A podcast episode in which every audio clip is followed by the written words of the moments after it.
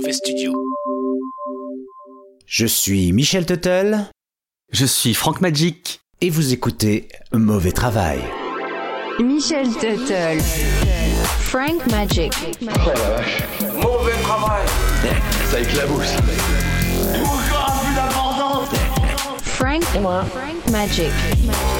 Michel Tuttle. Bordel, ils nous volent notre travail Ce manque d'humilité en face de la nature qui se manifeste ici me terrifie, me terrifie. Frank Magic. Michel Tuttle. Sort de la terre va dépendre de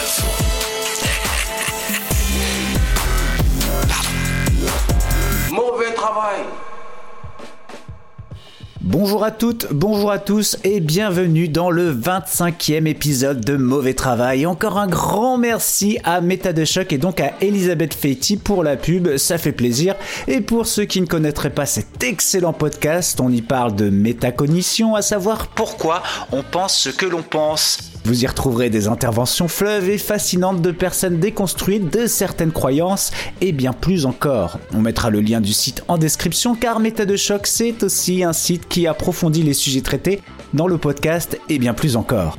Et au passage, petite fierté personnelle, c'est moi, votre serviteur, qui ai composé les tout nouveaux génériques. Francky, euh, bonsoir, comment vas-tu? Bonsoir Michel, ça va très bien. Je suis ravi de te retrouver pour cet épisode dans lequel nous allons parler d'un formidable barbu dont j'ai découvert l'histoire et la musique grâce à toi et à tes propres recherches. Merci Michel. Je souhaite la bienvenue aux nouveaux auditeurs qui nous découvrent sur les recommandations d'Elisabeth Fetti que je remercie à mon tour. Mesdames et messieurs, nous espérons que vous serez nombreux à rester avec nous, à vous abonner et recommander notre mauvais travail qui ne parle pas de métacognition et qui ne parle d'ailleurs pas d'un thème précis. Chaque mois, c'est la surprise. Mais alors justement, dis-leur Francky, de quoi allons-nous parler dans cet épisode? On va parler de la destinée passionnante d'un musicien hors norme, l'homme que l'on appelle Moondog. Un mauvais dossier qui m'a encore inspiré un rêve, tiens. Je vous le raconterai après l'histoire de Moondog. Côté musique, je suis pas au courant de ce qui va se passer. Aux dernières nouvelles, dans le mauvais studio, il y a eu une embrouille avec les artistes, donc je sais pas, on va voir ça avec Michel. Et tout de suite, on va passer au mauvais travailleur du mois. À toi, Michel. Comme dans euh, cet épisode, nous allons parler musique et que je me suis fait corriger par Francky la dernière fois à cause que mes mauvais travailleurs n'auraient jamais aucun lien avec le thème de l'émission, et bien là, je me suis appliqué et on a trouvé ces mauvais travailleurs ensemble. Car oui, nous allons parler musique. Bon alors la musique ça sert à quoi? Alors d'aucuns me diront à se détendre, à se défouler, pour accompagner une séance sportive ou pour trouver l'inspi pour une fiction qui parle de rêve dans mauvais travail. Eh bien, nos mauvais travailleurs, eux, pensent que ça peut faire fuir un certain type de personnes, à l'instar du bourgmestre de Courtrai. Un bourgmestre, c'est un maire en Belgique, qui, histoire de mettre une ambiance sympa dans un parc en 2012, a décidé de mettre de la musique classique dans des haut-parleurs. Jusque-là, euh, je trouve ça plutôt louable, mais derrière cette sympathique idée, il y en a une moins bienveillante, à savoir faire fuir les jeunes qui, selon lui, mettent le bazar dans le parc. Stéphane de Clercq déclarait à l'époque. Nous voulons surtout donner au parc une ambiance agréable. Mais Non, si en non, même non, temps... Francky, ah non, Francky, tu recommences, tu ne nous fais pas d'accent. C'était pas un accent, ça encore. Euh, je la refais sans accent, excuse-moi merci. j'étais tellement Pas d'accent dans mauvais travail. Nous voulons surtout... Non, Nous- non, non, non, Francky, non, non. Non, non, je fais pas d'accent là. Non, non. Nous voulons surtout donner au parc une ambiance agréable. Mais si, en même temps, les désagréments disparaissent aussi, t'es ça de prix Alors, sachez-le, cette initiative n'est pas que belge, puisqu'aux Pays-Bas, aux États-Unis et également au Royaume-Uni, des maires usent du même mode opératoire. On ne parlera pas ici de l'usage des ultrasons utilisés dans le même but, mais sachez qu'au final, cette arme musicale ne marche guère. Pour continuer dans la même veine que Michel, voici un système du même acabit. Encore moins, oui. T'es sûr? Encore moins classe, je sais pas, écoute. on, on va la garder. Ok, allez. Un système du même acabit, disais-je, encore moins classe, puisque dans ce cas, on n'utilise pas de musique classique, mais la chanson Baby Shark. Extrait Non. Non, je déconne. Ah.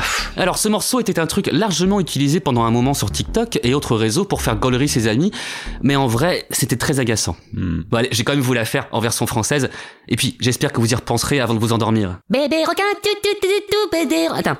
Bébé requin, tout tout tout tout tout, bébé requin, tout tout tout tout tout, bébé requin, tout tout tout tout tout, bébé requin. Attends, il y, avait une, il y a une version française de ce, de ce truc Mais oui, mais je pense qu'il y a dans beaucoup de langues, à mon avis. Ok. Euh, Voilà. Et puis donc, Attends, Il faut savoir ah, que- attends, attends. Euh, version espagnole. pour merci le monteur. Bébé tiburon, bébé tiburon, bébé tiburon, bébé tiburon. Bon, et après bébé requin, dans la chanson, c'est le même refrain qui se répète. Il y a toute la mif qui passe au complet. Les cousins, les voisins, le chien, donc euh, bébé cousin, tu, vois, bébé voisin, tu, tu, bébé chien, bref. Bref, je reviens à mon histoire. Le caractère entêtant et répétitif de cette chanson n'a pas échappé à la municipalité de West Palm Beach en Floride. Là-bas, cette chanson est utilisée pour faire fuir les SDF. Le maire du Bled, Keith James, assume sa mesure d'exclusion de la pauvreté par la nuisance sonore. Quand des gens payent beaucoup d'argent pour être à un endroit, ils devraient pouvoir en profiter. Apparemment, notre gentil maire a une grosse discothèque, puisqu'il utiliserait aussi Raining Tacos, une autre chanson pour enfants que je ne souhaite pas connaître, et ce, dans le même but. Bravo t'es t'es un mauvais travailleur. On ne t'aime pas. Et pour ceux qui se diraient qu'heureusement, en France, on n'utiliserait jamais cette technique, eh bien sachez que dans certaines gares de l'Hexagone, sous prétexte d'y mettre une ambiance sympa, de la musique classique a également été utilisée, parce que ça ferait fuir les méchants et les jeunes délinquants, la musique classique. Démonstration. Oh mon dieu, de la musique classique Oh, Ok madame, euh, je vous rends votre sac. Euh, Encore désolé pour le dérangement Merci, jeune homme. Bon, Michel, dis-moi, ils nous ont réservé quoi les mauvais studios ce mois-ci? Bah euh, rien malheureusement. Euh, J'ai tenté de joindre quelques artistes, mais ils nous boycottent rapport au fait qu'on les sous-paye, donc euh, bah ils font grève. Alors j'ai malheureusement décidé de m'y coller il y a une heure et je m'excuse encore pour ce morceau que j'ai appelé euh, Jean Rochefort parce que bah j'ai croisé un homme avec une élégante moustache dans la rue commerçante de par chez moi. Ok, Michel. Bon, après, si t'as pas trop envie d'assumer ce morceau, on va te trouver un pseudo. Tu vas être Nicolas Bombin. Ça, ça te va? Ouais, du coup ils ont entendu, euh, ils savent que c'est pas. Enfin bon, ok, d'accord, c'est pas moi, c'est lui, ouais, c'est Nicolas Bombin, ouais, ouais, ouais, ouais, c'est Nicolas Bombin qui a fait ce morceau. ouais. Voilà. Allez, tout de suite, Nicolas Bombin avec Jean Rochefort. Vous croyez où là Mais au théâtre, mon jeune ami, au grand théâtre de la vie, la représentation commence, les comédiens sont prêts, et le public est là. Jean Rochefort, Jean Rochefort, Jean Rochefort, Jean Rochefort,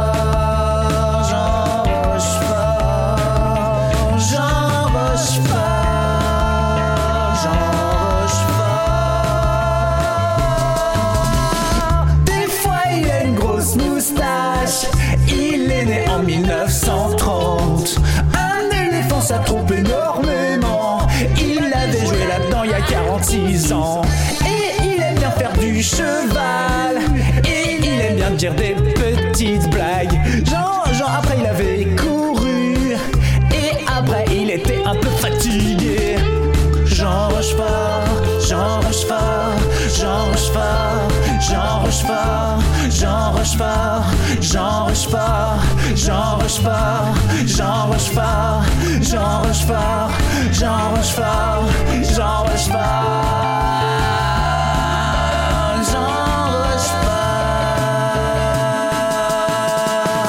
Ça suffit Vous avez assez bouffé Il y a tout de même des limites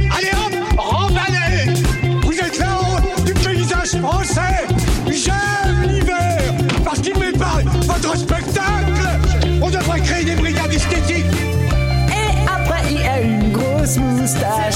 Et après il court dans le désert. Une fois il avait mis un chapeau. Et après il faisait de la natation. Et il aurait pu jouer avec Terry Gilliam. Et après il a remis sa moustache. Mais non c'est comme parce qu'en fait c'est une vraie moustache. Jean Rochefort, Jean Rochefort. Suffit Quoi? Vous avez assez bouffé.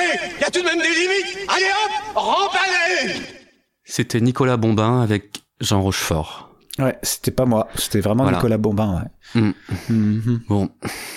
Ouais. Michel, tu sais, euh, on n'est pas obligé de passer un morceau à chaque émission. hein. Donc euh, la prochaine fois, s'il n'y a pas d'artiste, bah tant pis quoi. T'es pas obligé de faire un truc en fait. Attends, c'est toi qui m'avais dit qu'il fallait qu'il y ait un morceau à chaque émission, mais bon, euh, Voilà. Oui. bah, je me sentais obligé. Voilà, tu m'as mis la pression, je me Bah, sentais obligé. T'inquiète, la prochaine fois, te sens pas obligé. Je suis désolé de t'avoir mis un, un et, coup et de demain, tu pression. me fais, tu, tu, tu, tu vas voter une loi pour que je travaille jusqu'à 64 ans, non ou pas ou- Je verrai ce que je peux faire. Bon, bah, il me reste plus qu'à balancer le jingle, hein, avant d'aborder le sujet du mois.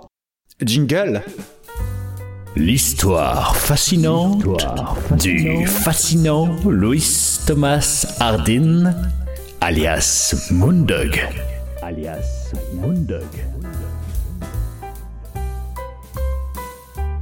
Il y a bien des artistes fascinants de par leur œuvre, leur vie, et dans ce cas précis, notre ami Louis Thomas Hardin, de son vrai nom, réunit les deux.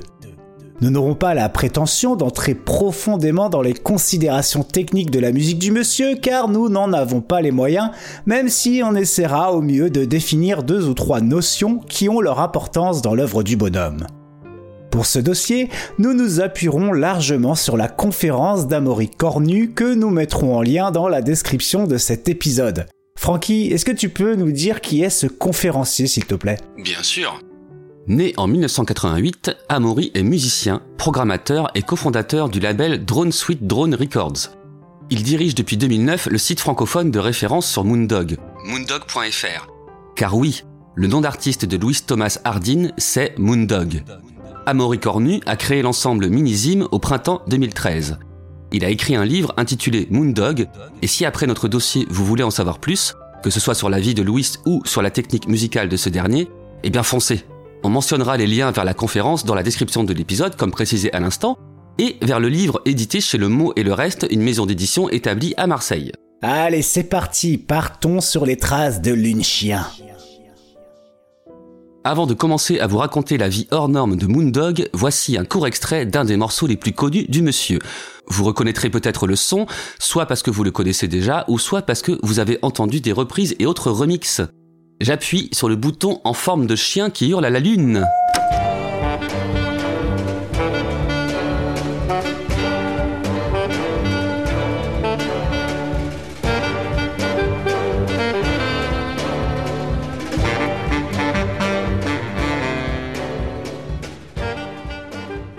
Et stop, et oui, bah c'est relou, les droits d'auteur, tout ça, c'est vrai qu'on a envie de le passer tout entier, mais bon, euh... bon allez, allez, vous pouvez déjà faire une petite pause et écouter ça tranquillement. Il s'agit de Bird's Lament, extrait de l'album Moondog sorti en 1969. Mais vous revenez après, hein? Euh, vas-y Francky, enchaîne, ils sont revenus. Ah, euh, oui. Alors, avant de rentrer dans le vif du sujet, on doit préciser que nous allons essayer de tenir la chronologie. Il est possible qu'il y ait quelques inexactitudes dans les dates, quelques bons en avant et en arrière dans le temps, mais on va essayer d'être le plus cohérent possible afin de faire honneur à la vie très intense et fort passionnante de cet artiste. Allez, on y va. Louis Thomas Hardin, de son vrai nom, parce que Moondog c'est un pseudonyme qu'il prendra plus tard et que c'est pas son nom de baptême, est né le 26 mai 1916 dans le Kansas à Marysville. Son père, lui, est prêtre évangéliste. Il s'appelle également Louis Thomas Hardin et son genre de musique c'est plutôt le ragtime et les marches militaires, des trucs bien rythmés quoi. Il a une sœur qui s'appelle également Louis Thomas Hardin. C'est faux. Et un petit frère, Creston A. Hardin. Sa mère, Norma Bersa Alvest, est professeure de musique, organiste, c'est elle qui s'occupe d'éduquer ses enfants. Elle le sensibilise à cet art et à divers instruments tels que l'orgue, son instrument de prédilection. Et ça, eh bien, le jeune Louis, il aime bien. Petit ombre au tableau, maman ne prendra au sérieux le talent de son fiston qu'après la sortie de son premier disque en 1969. Et petit aparté sur la famille Hardin. Il existe un hors-la-loi américain plutôt connu aux États-Unis. Il s'appelle John Wesley Harding et Louis, plus tard, nous apprendra dans la chanson Here's to John Wesley Harding qu'il est de sa famille. Cette dernière a décidé de retirer la lettre G à la fin de Harding afin de se distinguer de ce gars pas sûr.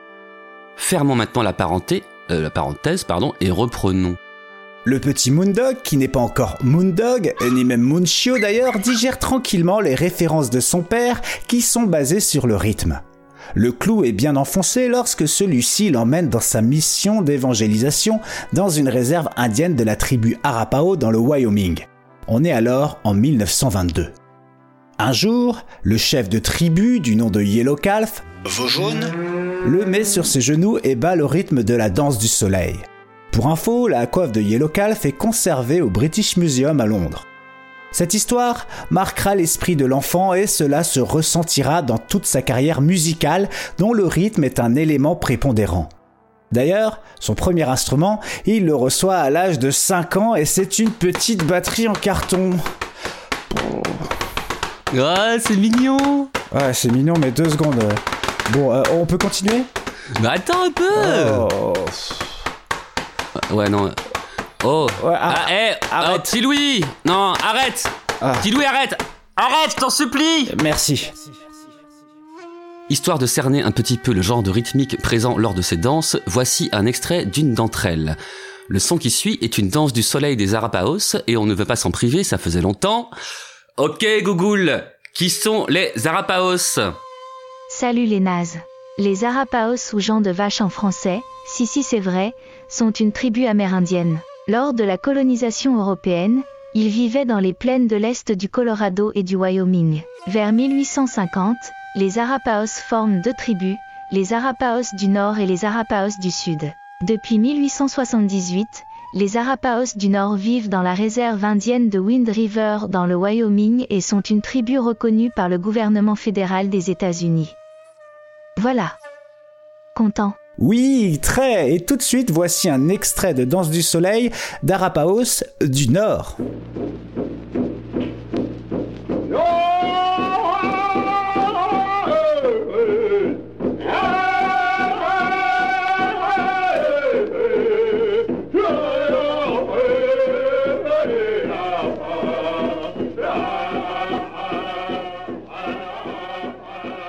À l'âge de 16 ans, le 4 juillet 1932, jour de l'indépendance, alors qu'il est au bord d'une voie de chemin de fer du Missouri, Louis voit au loin un gros bâton. Piqué par sa curiosité d'adolescent, il court aussi sec pour voir de plus près ce dont il s'agit. Malheureusement, c'est la dernière chose qu'il verra car le gros bâton c'était de la dynamite. Le malheureux se saisit alors de l'objet qui lui explose dans la main. Dans ce drame, il perd la vue et également la foi en se disant que s'il y a un Dieu, il ne laisserait jamais faire ça. Après ce cruel coup du sort en 1933, une sale année, on est d'accord, il apprend le braille à l'école pour aveugles de Saint-Louis, dans le Missouri, et se donne à fond dans la musique en intégrant une école du coin. Il y apprend le violon, les percussions, le piano et le chant, entre autres. À cette époque, ses parents se séparent et il le vit mal. Comme un gros rebelle, et bien avant la naissance de Lorenzo Lamas, il se laisse pousser les cheveux, ce qui n'était pas forcément la mode à l'époque et qui démontre déjà le caractère original de l'adolescent. Original, pour sûr ça il l'est, car à ses 20 ans, il déclare, à cet âge où nous on branle à peu près rien de nos vies, Je vais devenir le compositeur le plus sérieux et le plus génial du monde. rien que ça. Oui Alors que ses profs de musique kiffent le jazz, la drone musette et autres tendances musicales du moment, lui, il est plus sur du Bach, du Mozart, du Beethoven et autres Wagner. Côté lecture, il lit entre autres Pythagore. Oui, pour lui, tout est chiffre et sa musique va s'inspirer de cette idée. Il dira d'ailleurs, et là ça démarre fort, Un triangle ABC dont le sommet est A est isocèle si les côtés adjacents au point A sont égaux. non, non, pas ça. Ah oui, ça va. Mon professeur à Memphis préfère la musique moderne au classique. Pas moi. Alors j'ai décidé de partir à New York avec 60 dollars en poche. Je voulais arriver en inconnu, c'était plus romantique comme ça. Et ouais, la vie n'est déjà pas assez compliquée comme ça, alors il décide de tenter un truc qui, on ne va pas se mentir, est très culotté, et le tout avec une vision romantique comme il le dit. C'est d'ailleurs sûrement cette phrase qui nous a donné envie de parler de cet homme qui déjà, juste avec ses bases, semble incroyable. Ah non, moi c'est juste le fait qu'il ait une grosse beubare et qu'il s'appelle Lune Chien. Ouais, pour sûr, euh, c'est un peu moins romantique, c'est sûr. Bon, ok, le mec, il a une vision, apparemment, il a de la gueule aussi, mais sérieusement, il va le faire son road trip à 60 dollars ou bien? Bah, je veux, mon gars. En 1943, il part donc 60 balles en poche et vit dans les rues de New York. Après, il faut quand même relativiser, hein. il ne vit pas tout le temps dans la rue, hein, parce que les nuits à New York, même si c'est pas les moins 55 degrés ressentis de l'hiver 2022 tous les ans, bah, c'est plus que des nuits fraîches. Donc, avec ses grosses thunes à base de 60 dollars, il demande à ce qu'on adapte sa musique ou sa poésie du braille à l'écriture classique. Il vend ça pour 2 centimes 6 sous, mais au moins il se lance. Il pose également de temps à autre pour des écoles d'art afin de gagner un peu plus de caillasse. Une chose qu'il apprécie, c'est l'ambiance sonore que créent les bruits de la ville. Des sons que vous pourrez entendre directement dans certains morceaux enregistrés en live dans la street. On reparlera plus tard de ces enregistrements. Il faut aussi parler de son style vestimentaire, car ça aussi, ça donne une idée du personnage. À cette époque, Louis arbore une robe de bure. Vous savez, ce vêtement que portent les moines, fait d'un tissu de laine assez grossier. Il a également une grosse barbe, ce qui ne le fait pas passer inaperçu. On le compare même au Christ et ça lui déplaît un petit peu. Et enfin, pour parfaire son look, il porte une flèche indienne à son cou. Son style évoluera plus tard. On vous dira dans quel sens et pourquoi. Pendant ses pérégrinations musicales où il joue sa musique dans la rue avec ses instruments faits maison, il rencontre son public et fascine les gens, mais également un autre Louis, Louis Bernstein, alias Leonard Bernstein, alias Lolo ou Bébert pour les intimes. Un compositeur et pianiste américain qui le prend sous sa baguette et lui apprend à diriger un orchestre. Grâce à cet autre Louis, il rencontre aussi les musiciens du Philharmonique de New York, ainsi qu'Arthur Rodzinski, le directeur artistique du Philharmonique, qui lui aussi kiffe notre grand bubard, l'héberge et lui donne des vêtements. Rodzinski l'invite à assister aux répétitions. Ainsi, si vous vous baladiez à cette époque dans le coin, vous pouviez apercevoir ce grand monsieur au fond de la salle en train de se caresser la barbe et de taper du pied pendant les répétitions de l'orchestre. Malheureusement, un jour, Rodzinski quitte la direction artistique du Philharmonique. Le nouveau directeur, pas fan du style du gars qui dénote avec l'ambiance du lieu, lui dit Bon, mon vieux, si tu veux continuer à assister aux répétitions du groupe, soit tu changes de sap, soit tu sors, ok? Louis de lui répondre dans un monologue interminable Ok, euh, bye mon pote. En réalité, plus tard, il sera plus loquace et développera au sujet des fringues. Des gens m'ont souvent dit qu'ils aimeraient m'aider, mais, qu'il faudrait que je m'habille de manière plus conventionnelle, mais, mais je valorisais davantage ma liberté vestimentaire que ma carrière de compositeur. Je voulais tout simplement faire ce que je voulais, et coûte que coûte, je le faisais. Et ouais, Louis, c'est pas le genre à changer pour des considérations aussi futiles, car pour lui, le style a son importance. Ah oui, avant d'enchaîner, petit fun fact dans les rencontres de notre SDF de génie. Sachez qu'un jeune comédien qui fréquente l'Axtor Studio le suit pendant des semaines entières comme un gros relou, histoire d'apprendre les techniques de percussion d'Ardine. Ce gars se fera un petit don dans le cinéma, il s'agit d'un certain Marlon Brando. Bon, c'est bien sympa tout ça, mais Louis, il est un peu gavé et décide de revenir dans un environnement plus propice à son épanouissement. Il part donc voir ses amis indiens Blackfoot dans l'Idaho afin de trouver l'inspi au KLM. Là, il déchante un peu parce que d'un côté, les jeunes voient en lui un mec qui vient du monde moderne, un mec qui les intrigue de ce côté-là, mais pas plus. Quant aux anciens, ils ne voient qu'un vieux gars qui joue de la flûte dans son coin. Pas fou quoi. Et nous allons reparler fringues et style vestimentaire car tel le Pokémon, il va opérer une transformation, une évolution. Mais avant, on va faire un petit entracte. Parce que moi, il y a, un truc que j'aime bien, c'est, les mauvais jeux de mots. Et, comme j'ai pas eu le temps d'en chercher pour ce mauvais dossier, eh bien, j'ai contacté les mauvais studios qui ont contacté Oreille Sale et Cringe. Ils nous ont fait un épisode de Keblo. Allez, j'appuie sur le bouton en forme de canapé et c'est parti. Putain, on se fait chier. Ouais, t'as raison. Tu m'avais dit que t'avais inventé un jeu, non? Ouais, il est un peu claqué, mais on peut tuer genre 30 secondes.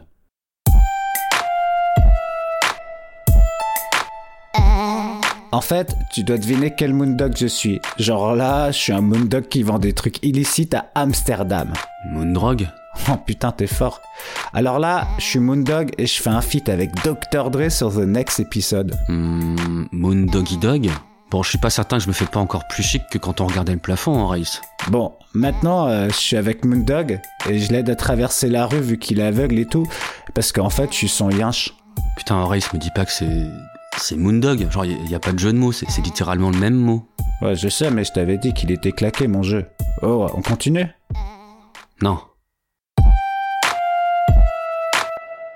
Écoute bien celui-là, il est trop bien. Alors là, je suis Moondog et je kiffe peindre des trucs et sans raison, je me coupe l'oreille. Je suis un peintre irlandais. Qui suis-je? Oh, Moongog Non mais il, est pas irlandais. Hein? Non, non mais laisse tomber. Bah, il s'est quand même coupé une oreille, le mec, il est déter. Ouais. Bon, eh, celui-là, il est super facile. Je suis partout et en même temps, je suis nulle part. Je donne des conseils de vieux gens, mais en mode vénère des fois. Genre, euh, si vous faites pas comme je dis, vous allez mourir et après, la vie, elle va être super tendue pour vous. Tu es Moon God. Ouais, Moon God tout puissant. Bon, là, il m'en reste plus qu'un. Eh, j'ai un concert super important ce soir. Ah ouais? À quelle heure? Bah, On n'est pas prêt là. Euh, mais non, c'est dans le jeu. Je reprends. Ah. Ouais, j'ai un concert super important ce soir dans la street, mais je vais pas pouvoir chanter parce que là, j'ai grave mal à la gorge. Et là, il y a un autre Moondog qui vient pour me donner un remède. Et tu sais qui c'est? Me dis pas que c'est Moongrog, putain. ah si, c'est bien lui. ouais, merde. Ouais, mais je t'avais prévenu, il est claqué mon jeu, mais on a tué 30 secondes.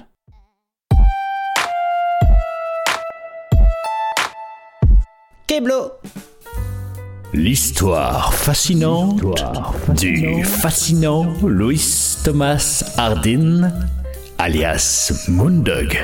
Alias Moondog.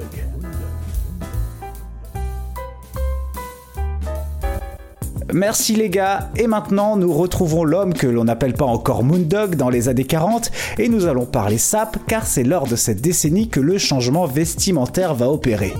Influencé par Thor, le dieu viking, Louis Thomas Hardin décide d'enfiler un casque à cornes. Bon, on sait maintenant que les casques à cornes n'étaient pas légion chez les vikings et qu'ils n'en portaient que lors de duels importants ou de cérémonies.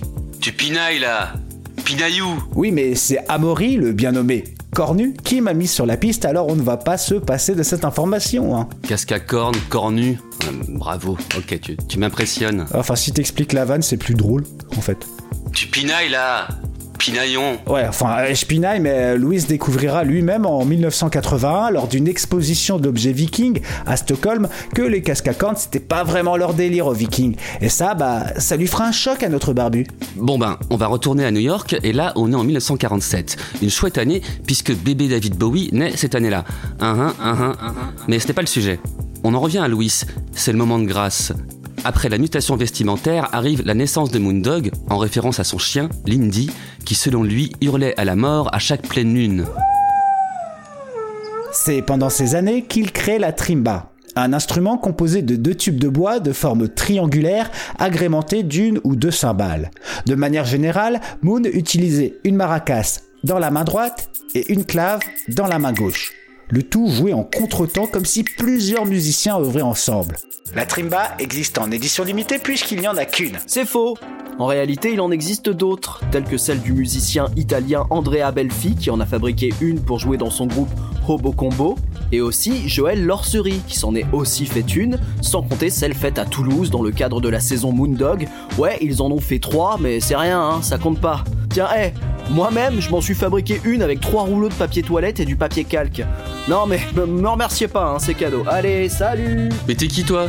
Enfin, on s'est quitté mais tu fais quoi là? Je suis Ben de Violence et je viens sauver votre podcast. Ouais bah euh, va donc sauver ton propre podcast euh, Graines de violence disponible sur toutes les plateformes. T'as un épisode à pondre. Ouais, ça c'est cruel. Ce monde est cruel mon pote. Ouais bon allez, euh, parlons peu, parlons bien, parlons trimba et voici une idée de ce que cela donnait joué par Moondog. Alors c'est trouvable sur le site moondog.fr et sur la chaîne YouTube d'Amaury Cornu.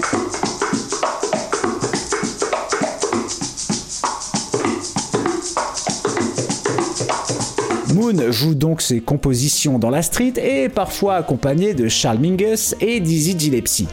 Le plus souvent, il se produit dans le port du Spanish Music Center, un tout petit label de musique. Un jour, le directeur du label vient le voir et lui dit Hey, salut Moon. Euh, Dis-moi, vu que tu joues de la musique chez moi, t'en profiterais pas pour enregistrer un petit scud? Louis de lui répondre dans un monologue interminable. Ok. C'est ainsi que sera éditée une série de 4 78 tours avec les tout premiers sons de Moondog. Ce disque sera réenregistré plus tard avec de meilleurs moyens. Et quand on l'écoute, on s'aperçoit vite que certaines mélodies le suivront toute sa carrière. On peut aussi parler de sa façon de travailler, un peu singulière pour l'époque, puisqu'il enregistre piste par piste les percussions, les instruments, il les compile et à partir de là, il a un ensemble qu'il n'hésite pas à empiler pour créer ses canons à l'aide d'une oreillette. Il appelle cela ses symphonies, parce que les symphonies, il aime ça, Moon. Outre la série de 78 tours du Spanish Music Center, des enregistrements se réalisaient directement dehors, dans la street, par des passionnés. Vous pourrez d'ailleurs écouter Moondog on the Streets of New York, le lien sera évidemment en description, mais vous trouverez cette pièce facilement sur les sites de streaming. Ainsi, il est installé au coin de la 54e rue et de la 6e avenue. Cet endroit sert maintenant de repère pour s'orienter dans New York, un peu comme la statue déboulonnée de Gérard Dezieux à Vaux-Surfenbolette pour les touristes ivres. Cet endroit est vite nommé le Moondog's Corner. Ses premiers disques sont enregistrés dans les années 50. Il gagne une belle notoriété dans le milieu du jazz. Il sera même invité par Dave Brubeck pour sa première partie et dédicacera Bird's Lament, le morceau qu'on a écouté en intro de dossier, à Charlie Parker dit The Bird. Avant sa mort, en 1955, Parker s'arrêtait souvent voir Moondog jouer sa musique dans la rue au Moondog's Corner. Leur dernière poignée de main, Moon s'en souvient. Le Birds lui a dit Hey mec, on devrait faire un disque ensemble Ça ne se fera malheureusement pas. Dans la foulée, il signe trois albums pour le label Prestige, dont The Story of Moondog, un album dont la pochette est conçue par un petit gars qui va se trouver une petite place dans l'histoire de l'art, un certain Andy Warhol.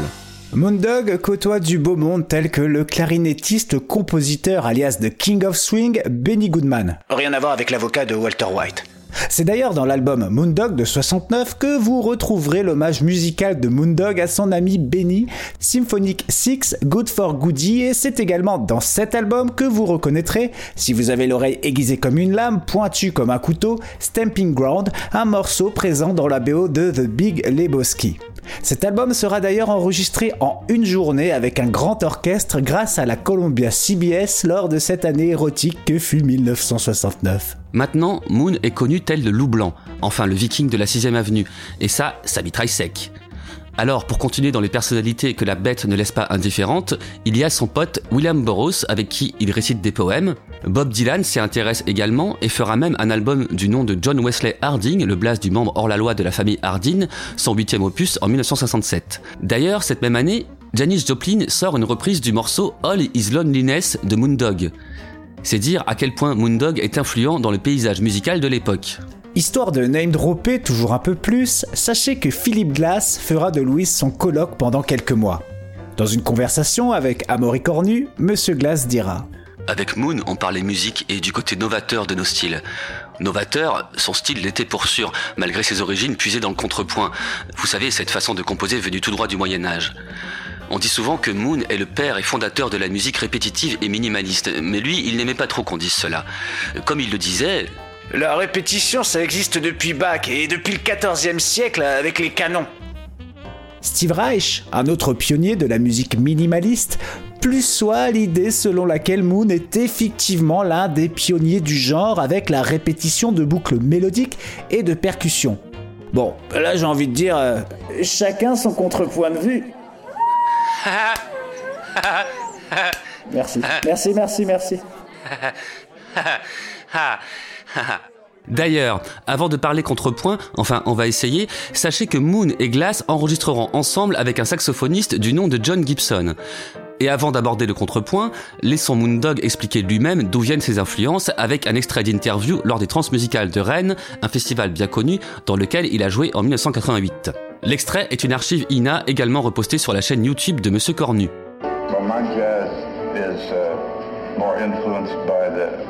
Well, Mon jazz est influencé plus par les Indiens d'Amérique que par les Afro-Américains. Mon jazz est plus dans la lignée des années 20 et 30. The jazz of the 20s and 30s uh, uh,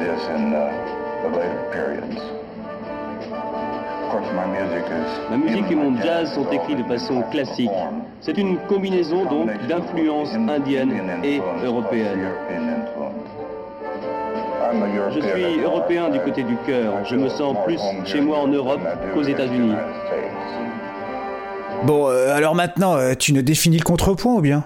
Euh, tu veux pas le faire toi? Non, non, ça va, bah, t'inquiète, vas-y, fais-le. Euh, bah, Ça m'inquiète pas, vas-y, donc vas-y, vas-y. Bon, les gars, si vous voulez pas vous mouiller, je vais le faire pour vous. Oh, Gigi Hey, c'est Jean-Jacques White Le contrepoint, eh bien, c'est une technique de composition caractérisée par la superposition de lignes mélodiques jouées simultanément.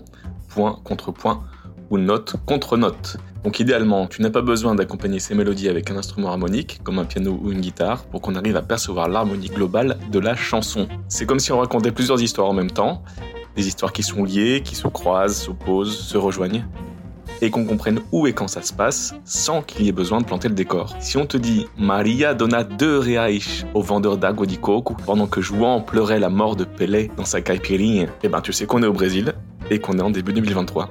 À strictement parler, le contrepoint, ça se retrouve dans les fugues, comme celle de Bach, dont voici un exemple, interprété par un certain Paul Barton.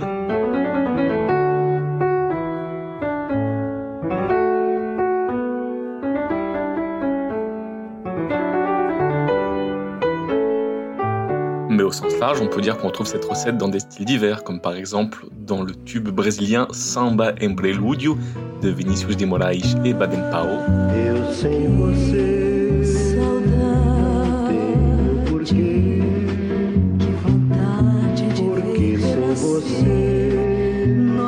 Ou bien dans God Only Knows des Beach Boys.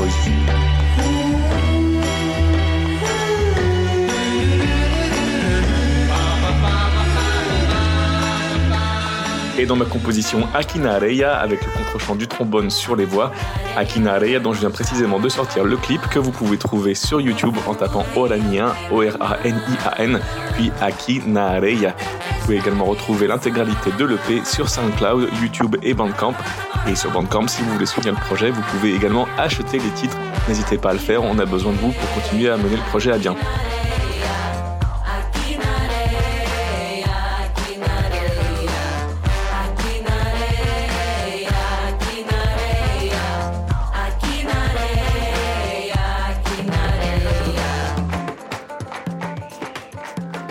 Merci Gigi. D'ailleurs, dernier point sur le contrepoint et après on passe à la suite. Son obsession du procédé vient du fait qu'assez jeune, il trouve cette phrase dans un bouquin. Vous ne serez jamais compositeur tant que vous ne maîtriserez pas le contrepoint.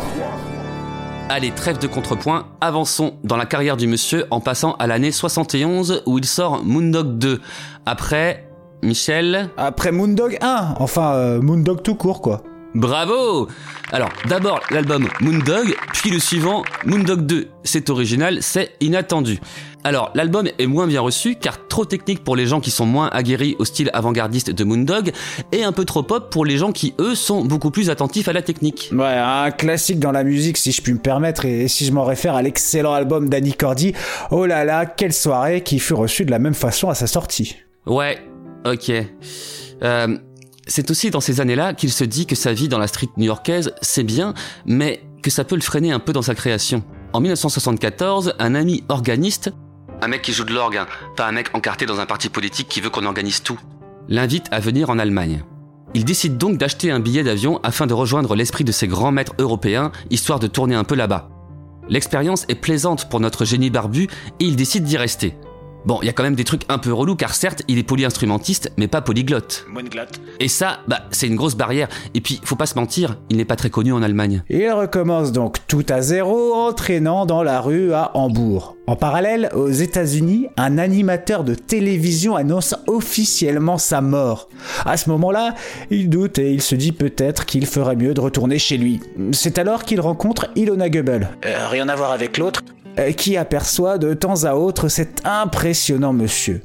Un jour, en diguant de la galette chez le disquaire du coin, elle tombe sur l'album Oh là là, quelle soirée d'Annie Cordy, mais surtout sur un Moondog et se dit Attends, mais, euh, mais attends, ce, ce serait pas. euh, Et si Cette tête barbue familière, c'est bien le monsieur au casque de viking qu'elle croise de temps en temps dans la rue. Elle achète donc l'album, écoute et adhère directement. Elle repart à sa recherche et le retrouve, ce qui, vu la dégaine du bonhomme, n'a pas dû être trop complicado. Ilona l'héberge, le nourrit et crée une société pour le faire tourner et gérer ses droits. Et voilà notre Louis Moondog Hardin allégé de ses tâches, disons, euh, administratives. Et ça, pour un artiste, euh, c'est parfait. Bah ouais, euh, je vous entends, ami artiste. Vous aimeriez ne plus gérer tout ce bordel, hein Eh bah, pour lui, c'est le cas. Il peut se concentrer sur la seule chose qui l'intéresse, à savoir peigner sa grande barbe toute la journée et, accessoirement composer, jouer et faire jouer sa musique à d'autres musiciens. En 76, il rencontre Jean-Jacques Lemaître, le Moondog français comme le dit Amaury Cornu. Monsieur Lemaître est un musicien de théâtre et un auteur-compositeur, interprète français également, multi-instrumentiste, Comme Hardin et barbu. Comme Hardin. Il travaille le chant grégorien, joue de la clarinette, du saxophone, du kazoo, des percussions, des cordes ainsi que des instruments que vous ne trouverez jamais dans un orchestre classique. En gros, il a tout pour plaire à Monsieur Dog. Je vous propose de retrouver Monsieur Lemaître avec un autre extrait de l'archive des transmusicales dans laquelle il explique comment ils travaillent ensemble. On le voit travailler avec un immense timbal, euh, comment ça s'appelle? Ça, c'est euh, une grosse caisse euh, symphonique.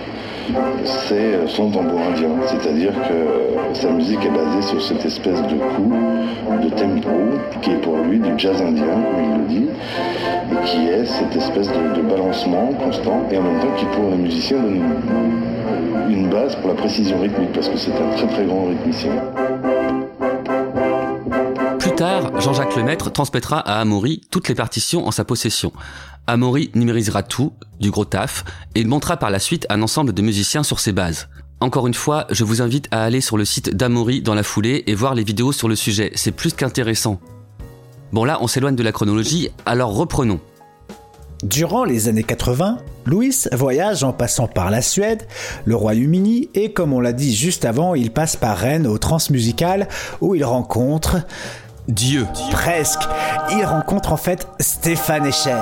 Oui, oui, Stéphane Escher qui l'invitera en Suisse en 1989 afin de déjeuner dans un coin calme et enregistrer un arrangement de chant traditionnel suisse. Maintenant, faisons un bond dans les années 90 où il tente une incursion électronique suite à l'initiative et à l'invitation du musicien Andy Thomas du groupe Mouse on Mars. Ce dernier trouve que l'ordinateur peut être l'allié idéal pour Moondog et ses boucles répétitives. En effet, l'ordinateur joue froidement et parfaitement ses répétitions et ses canons. L'œuvre est un album critique de l'évolution de la vie des autochtones d'Amérique et du mauvais traitement qu'on leur inflige. On y retrouve pas mal de marimba. L'album s'appelle Help Mass, sample à l'envers. Et j'aime bien. Ensuite, à l'appel de Philip Glass, il dirige le Brooklyn Philharmonic Chamber Orchestra. Les Américains découvrent qu'en fait, Moondog n'est pas mort, toujours vivant, toujours debout, et ça cartonne. Ainsi, on le sollicite pour rester aux USA, mais non, il repart en Allemagne. Plus tard, il travaille avec le London saxophoniste et il sort en 1994 l'excellent Sax Pax for a Sax, avec la volonté de faire des pièces sérieuses pour cet instrument très sous-estimé selon lui. Allez écouter Sax Pax for a Sax, vous verrez qu'il rend bien ses lettres de noblesse au bazar cuivré. Bon, n'y allez pas tout de suite, on arrive bientôt à la conclusion. Mais je vous le redis quand même pour mon plaisir. Sax Pax for a Sax.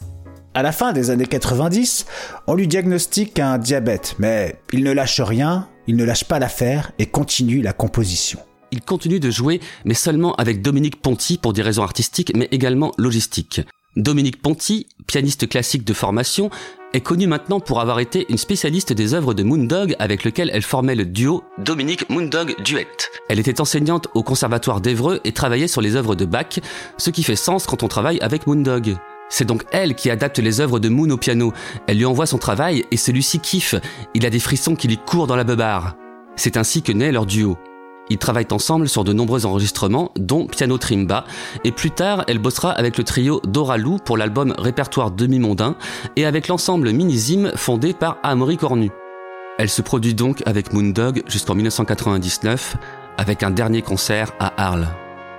Moondog meurt un mois après cette dernière performance à Münster en Allemagne, et Dominique Ponty le 6 décembre 2020. Nous conclurons sur les paroles de la regrettée Dominique Ponty qui nous donne son impression générale sur la musique de Moondog. Je découvre toujours euh, la beauté et la profondeur de sa musique. C'est-à-dire qu'on ne peut pas la réduire à, des choses minimales, à des choses répétitives. Elle est beaucoup plus que ça. C'est Daniel Coe qui disait il faut écouter sa musique sans préjugés et il a tout à fait raison. Il faut rentrer dedans et euh, on en découvre toute la richesse. Alors, comme on l'a répété pendant le dossier, on a essayé de faire le lien entre tous les événements qui ont ponctué la vie de l'artiste, mais il y a peut-être des inexactitudes et on n'a pas pu tout dire. Alors vous pourrez bien entendu combler les trous via le livre d'Amaury Cornu. En tous les cas, c'était un véritable plaisir de se plonger dans la vie incroyable de cette personne singulière, déterminée, très sympathique et très inspirante selon les personnes qui ont eu la chance de la côtoyer. Ce que je trouve également incroyable, c'est le nombre de personnalités qu'il a inspirées et qu'il a rencontrées, le tout en partant de rien, seul dans la rue. Et pour cette plongée dans sa musique, pour l'écriture de dossiers, je peux dire que c'est également génial. Les œuvres de cet artiste avant-gardiste me semblent, malgré la complexité des constructions, assez accessibles à l'écoute et font naître des émotions à chaque morceau. C'est aussi pour ça qu'on aime Moondog. C'est la grande musique qui procure énormément de plaisir à l'écoute et pour toute oreille avertie ou non. Ouais, ça rend heureux. Voilà. Alors allez-y, foncez, poncez les albums du monsieur. Et un grand merci à Amaury Cornu et à Jean-Jacques Lemaître qui depuis des années transmettent avec brio leur passion. Alors, vous trouverez un tas de liens en description de l'épisode histoire d'approfondir tout cela. Merci Michel. C'était Moondog par mauvais travail. On vous encourage vivement à écouter sa musique et moi je vous recommande un morceau coup de cœur qui est arrivé à mes oreilles au moment d'écrire cette conclusion. Il s'agit du morceau New Amsterdam avec ses chœurs de marin là. Et vous savez quoi? Vous la trouverez sur l'album Sax Pax for a Sax. L'histoire fascinante du fascinant Louis Thomas Hardin, alias Moondog. Alias Moondog.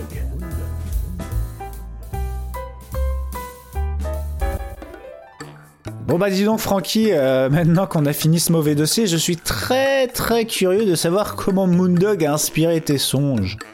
Je comprends bien. Et ça tombe bien, justement, c'est le moment pour moi de raconter mon dernier rêve. Et c'est le moment pour moi d'envoyer le jingle. Le rêve de Francky.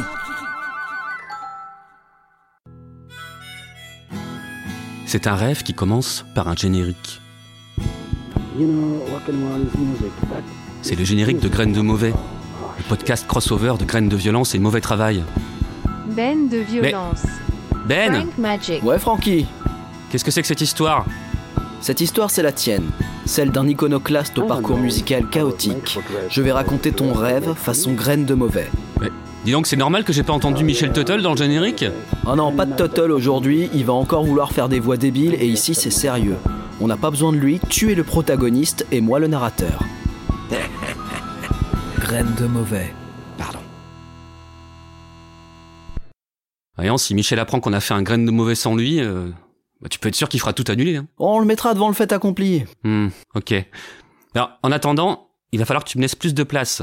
Tu sais quoi Ce qui manque dans Graines de violence, c'est des reconstitutions. C'est un peu de peps, tu vois. T'es, t'es trop austère dans ton truc, là. Ça fait trop daron. Il faut donner de la vie à tout ça. Il faut immerger l'auditeur. Tu me trouves trop austère? Bah ouais, un peu, ouais. Ah bah t'as qu'à m'afficher dans ta chambre Tu peux toujours essayer de faire des vannes, mais euh, t'es un mec austère, c'est tout. C'était Graines de violence. Générique. T'exagères, j'y mets quand même un peu plus de ton. Tu veux que j'appelle Michel pour savoir ce qu'il en pense? Non, bon, c'est d'accord, on va intégrer des reconstitutions à cet épisode, mais à la condition que j'ai un rôle. Ok. Eh mais j'ai rien préparé moi T'inquiète, c'est moi qui conduis, toi tu regardes le paysage. Tout va couler de source, il est question de ta vie d'expérimentateur créateur de formes musicales hors de toute convention. Tu es Spoonfrog. Jean-Louis Julien Charding naît en Normandie, à Vieux-Goût-les-Flaques, le 2 mai 1960. Son père, Jean-Pierre Lucien Charding, est gérant d'un magasin d'articles de fête, Guiligolo, à Bralon-la-Grisaille. Sa mère, Jeanne-Marie Julie Ramon, joue du triangle dans l'orchestre bralonnais. La naissance de Jean-Louis commence par un drame. À peine voit-il la lumière du jour que son père allume un cierge magique pour fêter sa naissance. L'inconscient approche le cierge trop près du nouveau-né, les étincelles lui brûlent la rétine des yeux. À cause de ce blaireau, je perds la vue dès la naissance. Je développe alors un usage extra fin de mes autres sens, en particulier de mon ouïe. Je suis donc naturellement très sensible à la musique. Jean-Louis reçoit son premier instrument à l'âge de 5 ans. C'est un piano en braille que lui offre son père, qui se dit que quitte à aveugler son fils, autant en faire un pianiste. Or, si Jean-Louis fera bien usage de ce piano, il n'en jouera pas de façon traditionnelle, et cela deviendra vite un problème au sein du foyer. Pour l'anniversaire de sa mère, il compose sa première pièce musicale qui consiste tout d'abord à tambouriner le clavier avec ses poings, puis avec sa tête, et enfin avec une hache dans un bouquet final supposé éblouissant. Mes parents ne semblent pas convaincus par mes talents.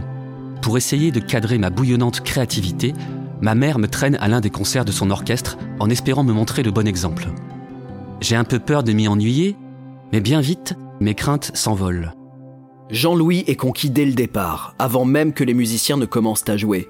En effet, ces derniers, comme à leur habitude, accordent leurs instruments dans un étrange brouhaha sonore qui capte l'oreille du tout jeune Charding. J'adore ce chaos musical qui m'enveloppe de chaleureuses vibrations. Le concert commence ensuite.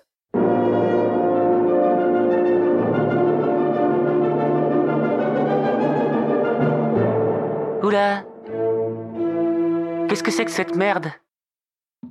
Mais oui, qu'est-ce que c'est que cette merde?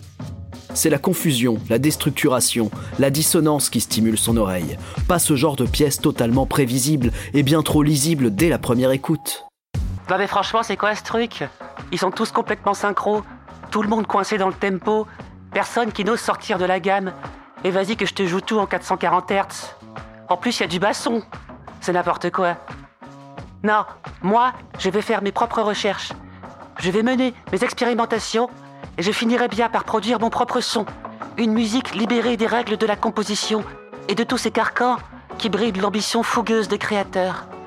Un jour, alors que Jean-Louis se promène avec son père dans le centre commercial de Bralon-la-Grisaille, il tombe sur les Bus du Soleil, une formation musicale à base de flûtes de pan, de tambours en peau de bête, de nappes synthétiques connectées aux énergies terrestres et d'incantations chamaniques portées par la voix vibrante du meneur Poulet Bleu. Celui-ci me porte sur ses genoux alors que je le dévisage avec admiration et papa immortalise ce moment avec son Kodak jetable 24 poses pour 50 francs. Jean-Louis gardera toute sa vie la photo dans son portefeuille et la brandira très souvent pour prouver son affinité avec la culture amérindienne, qui dès lors prend une place prépondérante dans sa vie. Non, attends, euh, Ben, on ne, dit, on ne dit pas culture amérindienne, on dit native américaine. Ceux que tu appelles indiens d'Amérique, ils n'ont rien d'indien et ils sont plus américains que John Wayne. Alors, le terme amérindien, tu le gardes pour ton pote Christophe Colomb. Ok. Euh, ok, ok, oui, bah, pas, désolé, pardon. je- Merci. J'avais, Tu peux- j'avais pas fait gaffe. Tu peux continuer. Ok. Euh, donc il grandit et au fil des anniversaires, il se fait offrir la panoplie intégrale pour incarner son propre projet musical d'inspiration Cherokee. Jean-Louis ne compte que sur lui-même pour créer et jouer sa propre musique, alors il trouve enfin une utilité aux boîtes de mécano que lui offre son grand-père à chaque Noël et dont il n'a jamais rien eu à foutre. Il se bricole un dispositif qui lui permet de jouer sur plusieurs instruments en même temps. Bon, en gros, il se met en configuration One Man Band.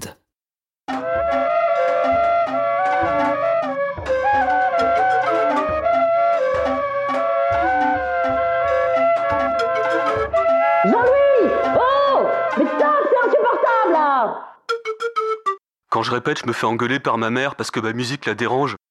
Évidemment, elle culpabilise parce qu'elle a jamais rien fait pour la cause des natifs américains. À 18 ans, il a clairement un projet en tête, un but dans la vie. Je vais devenir le compositeur le plus dérangeant au monde. Je vais créer le malaise chez l'auditeur et lui faire ressentir le poids des violences endurées par les natifs américains. Il part pour Vosserfenbollet afin de s'y faire connaître avec 50 francs bolettois en poche. Il parvient à convaincre le directeur du centre commercial La Grosse Halle de se produire devant sa clientèle. Malheureusement, celle-ci est peu réceptive à la musique de Jean-Louis qui parvient effectivement à créer le malaise, mais pas du tout par rapport aux violences endurées par les natifs américains. Il ne récolte que quelques piécettes déposées à ses pieds avec des regards empreints de pitié. Au bout de quelques jours, la direction reçoit des plaintes de la part des clients, mais surtout du personnel qui est quotidiennement exposé à la musique de Jean-Louis. Du coup, je me retrouve à jouer dans la rue et je constate que là aussi, les gens ne sont pas prêts à recevoir ma musique. Plus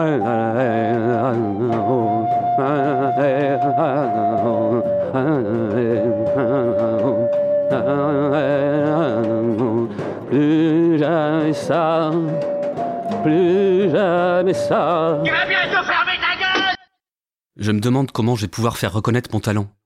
Et puis merde, j'ai besoin de thunes là. Jean-Louis gagne un peu de sous en posant pour des écoles de coiffure. En effet, il présente une longue et foisonnante chevelure qui permet des coupes fort créatives. Il y a quand même une condition, c'est de jamais laisser moins d'un mètre de cheveux. Parce que mes cheveux longs, c'est ma singularité. Ceci dit, Jean-Louis déchante un peu lorsqu'il consulte un bouquin sur l'histoire du rock et réalise que les cheveux longs sont légion dans la musique contestataire. Il décide donc d'ajouter un pendentif pour orner son cou et son choix s'arrête sur un aigle, un pigargue à tête blanche. Il apprendra plus tard qu'il s'agit du symbole de la souveraineté des États-Unis d'Amérique. C'est ballot. Bah oui, mais c'est des conneries. De manière, ils ont volé un symbole indien. C'est scandaleux. C'est de l'appropriation culturelle. Je vais lancer une pétition pour faire cesser cette supercherie. Jean-Louis, tu es sûr de bien connaître le concept d'appropriation culturelle? Bon, bref. Jean-Louis reprend sa place de trottoir, arborant fièrement son pendentif. Mais les affaires ne décollent pas pour autant. En plein désespoir, l'artiste de rue Fauché peine à se distinguer parmi les improvisateurs manouches, les envolées rêveuses du meilleur de Michel Berger, les figures virtuoses des diabolos enflammés et les fulgurances vibrantes des plus grands maîtres du didgeridoo. Jusqu'au jour où il rencontre Guillaume Canet Salut Jean-Louis. Ah non Allez Non, Ben euh, Pourquoi non? Attends, non mais il était, il était dans les trois derniers, dans les trois derniers rêves de Francky et là pour une fois que je suis là? Non, non, non, Attends, il est déjà apparu dans trois rêves en tout, donc moi, j'ai sorti de ma tête, c'est hors de question et non négociable, il dégage. Ouais, ok, bah d'accord. Non, euh, N'importe quoi. ok. Ouais, bon, ok, après c'est moi qui suis austère. Bon, d'accord, mais alors du coup ça change un peu la destinée de Jean-Louis là. Faut que je gribouille un truc. Va trouver autre chose, trouve autre chose.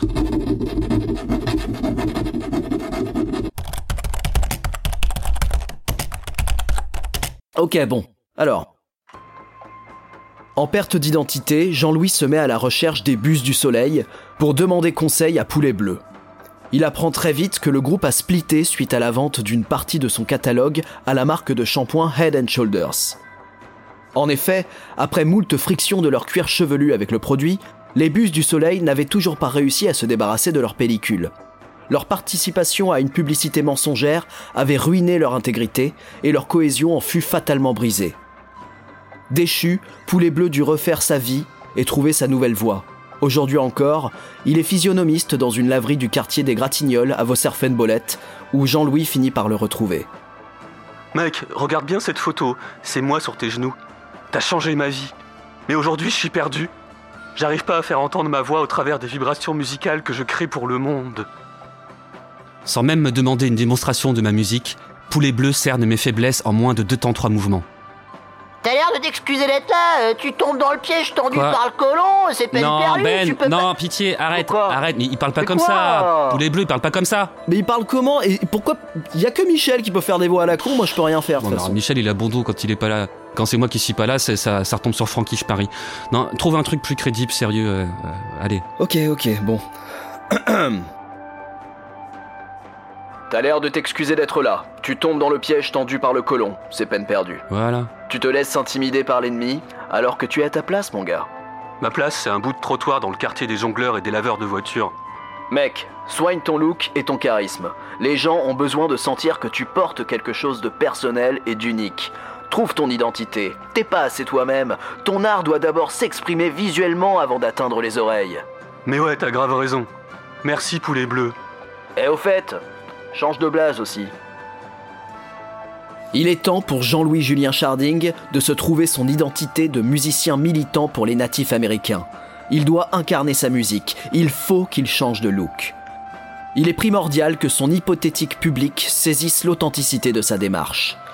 Pour façonner son apparence, Jean-Louis choisit d'abord de s'inspirer de son arrière-grand-père, Jean-Benoît René Charding, que le dessinateur Hergé avait utilisé comme modèle pour le personnage de la taupe au regard perçant dans Tintin en Amérique, celui où il y a Al Capone.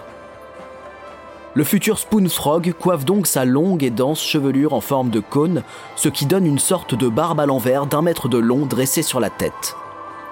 Il arbore une coiffe en plume de dindon, ce qui, avec sa coupe de cheveux, donne l'impression d'une fleur avec un énorme pistil. Ce qui n'est pas pour lui déplaire. Je répands le pollen de la révolte. Si vous éternuez, c'est que vous êtes allergique à la culpabilité. Il complète sa transformation avec une nouvelle tenue, une robe d'avocat. Il s'explique.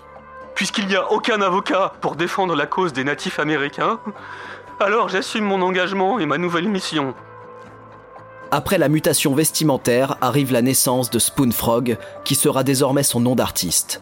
Spoon Frog, en référence à sa grosse cuillère à céréales en forme de grenouille, qu'il retrouve chaque matin avec le même bonheur que lorsqu'il la découvrit le jour de sa sixième année. Bon, nouveau look pour une nouvelle vie, c'est cool. Mais maintenant, il faut que je renouvelle mon son. Je dois créer un nouvel instrument.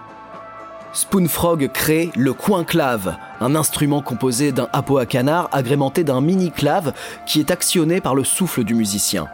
C'est une percussion avant.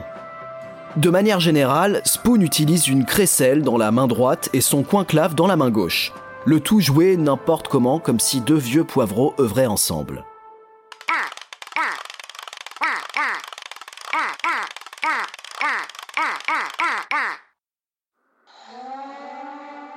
Nouveau look, nouveau son, mais ce n'est pas la fin de sa révolution. Il est prêt à faire son retour dans la street pour être enfin consacré par son public, mais après réflexion, il va trouver une audience bien plus prometteuse. Je peux pas retourner jouer dans les quartiers populaires comme avant. Il faut que je fasse entendre ma cause à des oreilles plus attentives et plus influentes aussi. Bah dis donc, qu'est-ce que c'est que cet attroupement là-bas? Devant la grande entrée des galeries Lafayette, c'est l'agitation, le défilé de limousines d'où sortent des personnalités aux accoutrements improbables, qui prennent la pose sous les flashs des photographes et les cris des kidams. C'est l'événement annuel des créateurs de mode à Vosserfenbolette, la Fashion Chic. Et tout d'un coup, Spoonfrog aperçoit Guillaume Canet. Oh mais c'est pas possible Ben Mais il fait passer, c'est un figurant Oh mais ça sert vraiment à rien Eh ouais, mais c'est pour ça que je l'ai choisi. Bon, tant pis, reprenons. Oh là là Spoonfrog se rapproche de la foule en préparant ses instruments. Il se faufile entre deux limousines, se place au bout du tapis rouge pailleté et improvise. Ça me fait mal, ça vous fait mal, ça me fait mal de vous faire mal, mais c'est un moindre mal, ça fait moins mal que le mal qu'ils ont fait aux natifs américains. Tout ça parce qu'ils croyaient que c'était les Indiens. Ça fait au moins aussi mal que le mal que d'autres peuples ont subi pour rien. C'est Poulet Bleu qui avait raison. Le relooking de Jean-Louis lui attire tous les regards et donc toute l'attention d'un nouveau public, pour une fois assez fin pour comprendre la musique de Spoonfrog et écouter ce qu'il a à dire. Soudain, d'une limousine sort un mec hyper classe avec des bottes en cuir et des tout petits yeux en forme de trous de serrure. S'il se dirige d'un pas assuré et élégant vers Spoonfrog, c'est parce qu'il a immédiatement compris sa démarche politique, sa fonction d'avocat commis d'office des natifs américains, grâce à sa robe et à sa fleur en plume de dindon avec un gros pistil. Hi, guy. Je voudrais t'apporter mon soutien pour ton engagement. Ah bah merci, c'est cool. Bravo, mec. Tu incarnes déjà ton combat avec justesse dans le travail de ton look. Et comment tu l'exprimes dans ta musique? Comment tu touches l'auditeur en plein cœur comme moi quand je lève les bras Mais vous- êtes qui en fait? Mais je suis Bono. Bono, le chanteur de YouTube. N'importe quoi. Attends, je remets mes lunettes de soleil. Ah, c'est bien toi, Bono. Pardon, je t'ai pas reconnu. T'as des tout petits yeux. Des petits yeux en trou de serrure. Spoonfrog lui explique alors son concept de musique dérangeante qui travaille la culpabilité de l'auditeur. La rockstar est conquise et émue. Ok. Bon, écoute. T'es libre samedi soir? Euh, gros stuff? Mieux. T'as entendu parler du Live Aid? Euh. C'est un concert qu'on a organisé avec des potes pour filer un coup de pouce à l'Éthiopie, mais il y a quand même moyen de laisser une place pour le droit des natifs américains. Bon, c'est un petit truc, hein. Il y aura quoi? À peine 90 000 personnes dans le public. Où est-ce qu'il faut que je signe? Et voilà que Jean-Louis s'envole droit vers Londres dans le jet privé personnel de Bono. Il exulte, il va enfin pouvoir délivrer son message à une foule conquise et soucieuse de l'injustice et de la misère humaine. Comme s'il n'était pas déjà assez euphorique, Bono effectue d'élégants loopings avec son avion, car en plus d'être le plus grand chanteur du monde, c'est un pilote exemplaire. Alors c'est vrai, c'est super les loopings et tout. Sauf que Bullet, c'est genre à 140 km de Londres. Et du coup, t'as pas trop le luxe de faire le con. Total, on a dépassé Londres de 500 km. Le temps de faire demi-tour, on était au-dessus de la Norvège. Résultat, on a atterri au Live Aid, mais alors complètement à la bourre.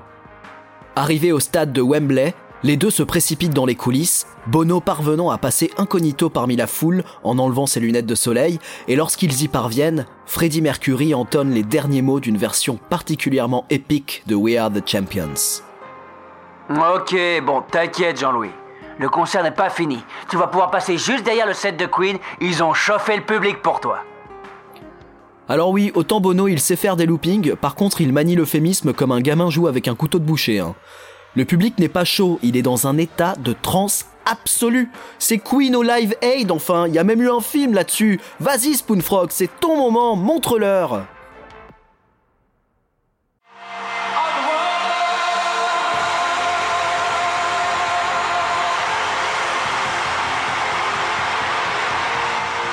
Euh, S'il vous plaît Donc, euh, je voudrais vous chanter une chanson à propos de, bah, des, euh, des Indiens, mais pas des Indiens, enfin vous savez, des, des autochtones.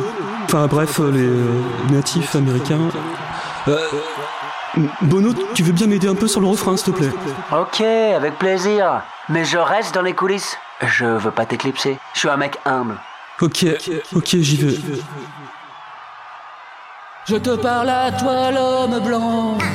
Comme tu vois, moi aussi je suis blanc. Nous portons le poids des violences perpétrées par nos parents.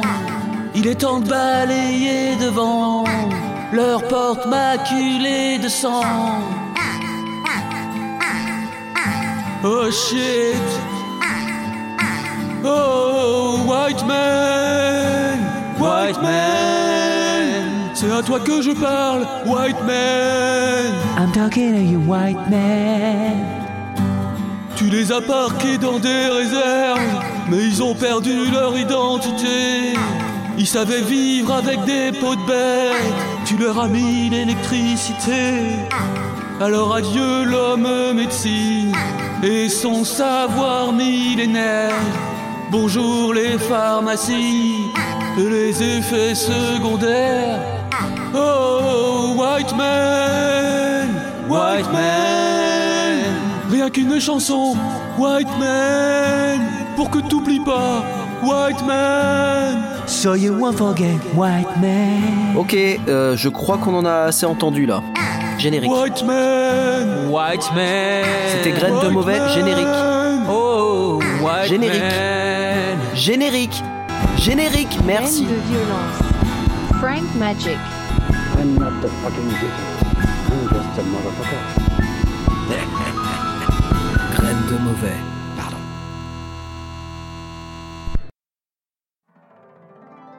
Le rêve de Frankie. Merci Francky pour ce rêve, quelle incroyable histoire Et nous, eh ben, on se retrouve le mois prochain.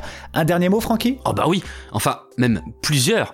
Cinq mots, c'est possible? Ah mais bien sûr, enfin, euh, autant que tu veux, exprime-toi librement mon Francky. Cinq mots, ça me suffit. Et un point d'exclamation.